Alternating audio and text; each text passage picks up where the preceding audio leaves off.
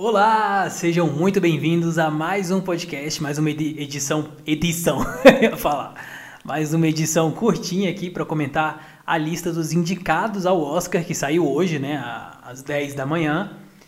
Mas, lembrando que a premiação acontece no dia 9 de fevereiro em Los Angeles, né?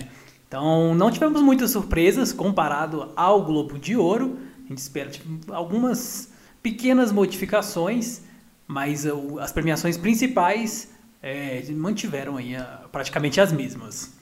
É, Coringa foi o grande filme né, da vez, ele teve 11 indicações, inclusive de melhor filme, melhor diretor, com Todd Phillips, e melhor ator, com Joaquim Phoenix. Democracia em Vertigem, que é um documentário brasileiro da diretora Petra Costa, que mostra né, o processo de impeachment da Dilma Rousseff, também foi indicado. Era uma vez em Hollywood, 1917 e o Irlandês dividem a segunda colocação na lista com 10 indicações cada um. Através deles, né, com seis indicações, estão também. Desculpa, atrás deles, com seis indicações, estão História de um Casamento, Adoráveis Mulheres, de Jojo Rabbit e o coreano Parasita. Parasita, aliás, tornou o 11 filme estrangeiro a ser indicado aí na categoria principal. Ele foi indicado tanto como um filme estrangeiro quanto o melhor filme. Dois Papas, dirigido por Fernando Meirelles, teve três indicações, mas a gente não teve aí de melhor direção, né, por, por Fernando. A Scarlett Johansson, que vive a famosa aí, né, popularmente como a Viúva Negra da dos Avengers, né, os Vingadores. Ela teve também duas indicações como melhor atriz em História de um Casamento e atriz coadjuvante por Jojo Rabbit. E antes dela, tivemos também aí 11 atores indicados no mesmo ano nas duas categorias. Foram poucas pessoas que conseguiram atingir isso daí. A mais recente foi a Kate Blanchett em 2008. Bom, vamos lá, vou falar um pouco aqui de cada filme para vocês saberem qual vale a pena, qual que não vale, é, o que, que eu acho que vai, quais eu acho, o que, que eu acho que vai ganhar, né? E o que, que eu acho que não vai ganhar, que vai ser o grande azarão. Então vamos lá. Eu vou falar aqui dos filmes, os melhores filmes. Alguns já estrearam no Brasil, outros ainda não, mas tem como vocês procurarem em, alguns serviços. Alguns tem até em serviços de streaming também, né? E tem como vocês procurarem também pela internet que esses filmes provavelmente todos estão disponíveis. O primeiro filme que está concorrendo é o Ford vs Ferrari Ford versus Ferrari, né, como eles falam em inglês. É um filme também que eu tive um certo preconceito quando esse filme saiu, porque eu pensei que fosse uma coisa meio Velozes e Furiosos e, não tem nada a ver com isso. É, na verdade, foi o Henry Ford, né, ele criou, queria criar uma máquina que fosse tão poderosa que conseguisse derrotar a Ferrari aí nas corridas. E aí é um filme que tem inclusive o Christian Bale, que está num papel incrível, e eu realmente eu recomendo que vocês assistam quem não assistiu ainda. O Irlandês é um filme da Netflix que fala da máfia, é um filme também incrível, imenso, né? Todo mundo até tá, virou alvo de piada por, por conta disso, pelas três horas de duração que ele tem.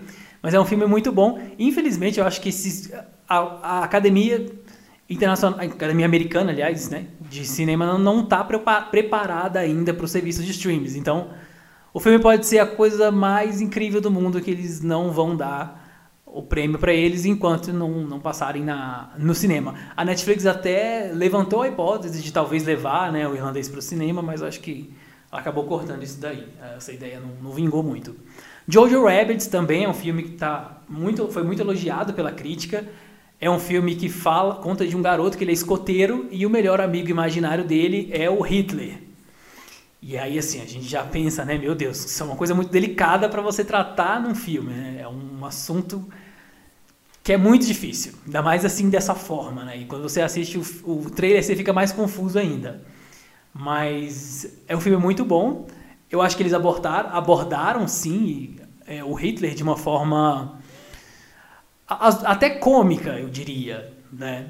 E, mas souberam fazer piada com isso, né? Com, com muito respeito com tudo que aconteceu e enfim. É um filme muito bom, também recomendo que vocês assistam. O Coringa, né, dispensa comentários. Eu eu já fui mais fã de filme de herói. Confesso que gosto mais dos filmes da DC atualmente do que os filmes da Marvel.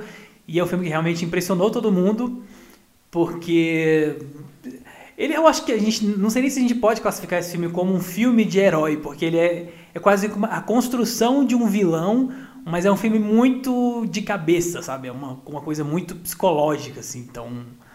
É, a atuação do Joaquim Fênix também, é uma coisa assim de outro mundo. Ele já é um, um, um cara que a gente esperava mesmo, que, que, enfim, né, que entregasse um filme maravilhoso, porque ele já ele, para quem não se lembra, ele fez aquele filme Ela, que também é ótimo, e ele foi o ele foi o imperador no filme do Gladiador, né? E é um filme que ele também foi indicado para várias premiações. Então eu recomendo bastante que vocês assistam Coringa. Não, confesso que não é um filme fácil. Tem umas coisas assim que você vê e que dá umas bugadas na cabeça da gente. Mas é um filme muito bom. Adoráveis Mulheres também é, é outro filme que ele já é a segunda vez, né, que, o, que eles produzem esse filme.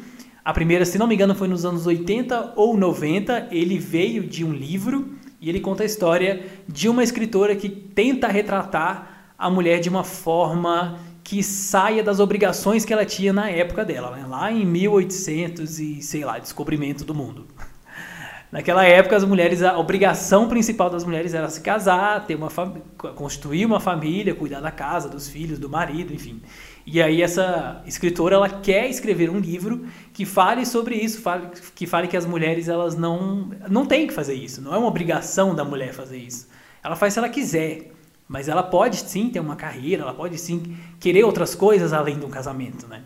Só que isso naquela época, se hoje já dependendo de onde você se encontra culturalmente já é complicado de falar, imagina naquela época, né? Mais complicado ainda. É outro filme também muito bom, eu super indico para vocês assistirem. História de um casamento, para mim é um, é um, de todas, de toda, todos esses da lista, foi o que eu mais assim, não diria que eu não gostei, eu até gostei do filme. Ele retrata o divórcio de uma forma que acontece muito, né, atualmente, que é quando tem aqueles termos assim super complicados e aí acaba que o, o você, você, a comunicação né, entre as duas partes na hora do divórcio acontece através dos advogados. E aí fica um relacionamento super esquisito, e ainda mais nesse caso que existe uma criança né, no meio da história.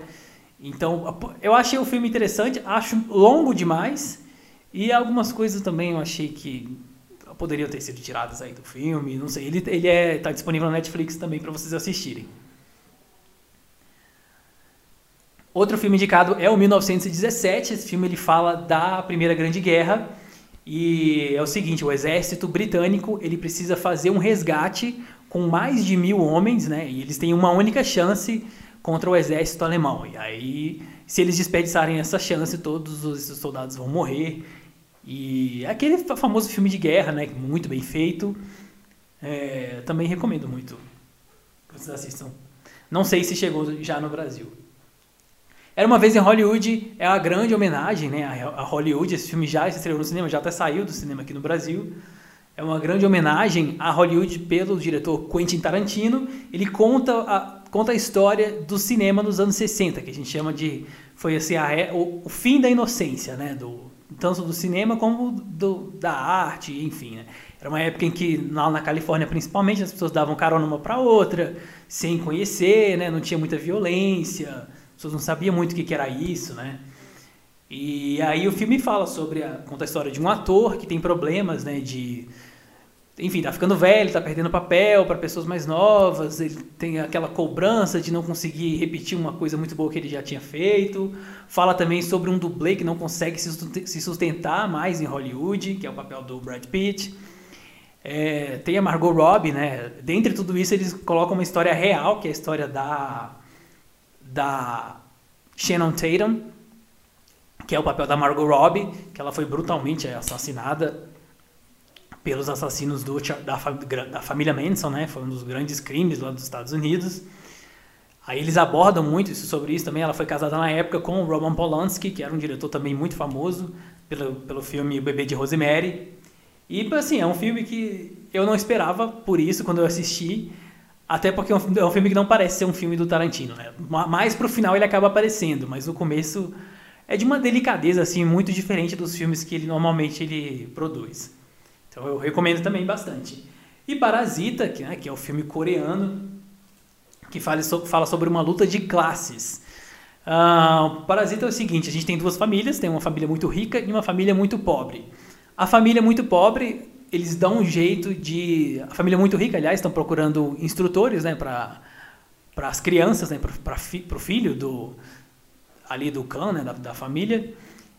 E o, a família pobre tem um menino que ele consegue dar uma burlada aí no sistema, né, fingir um, um currículo para poder ser o tutor dessa criança. Né? Então ele vai para essa casa, aí começa a pegar amizade com a família, e aí começa a conseguir colocar outros membros da família dele ali naquele contexto. E são coisas assim completamente diferentes, porque são realidades completamente diferentes, né?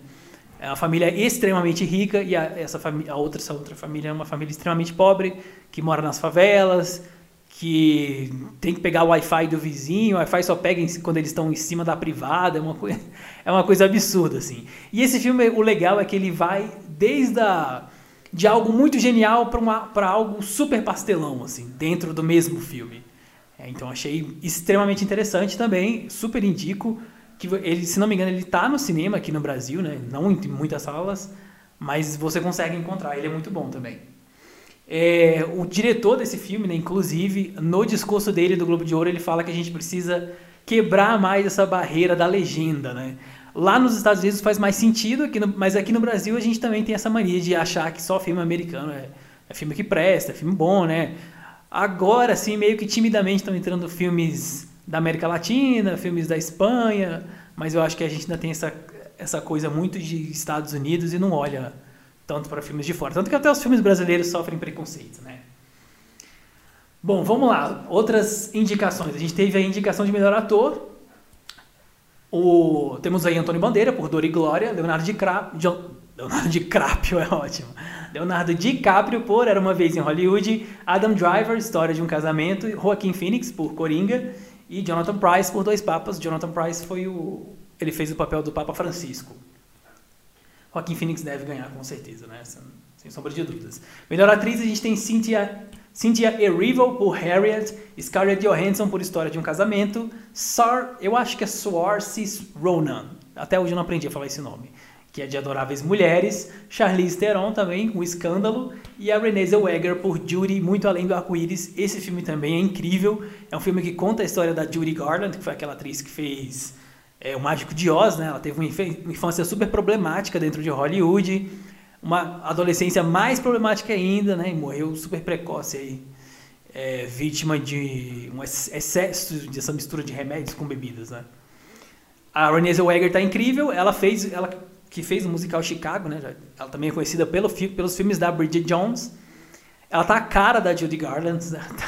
É como se estivesse vendo a Judy Garland na, naquela idade lá, né? Que ela tinha provavelmente ali nos seus 45, 47 anos.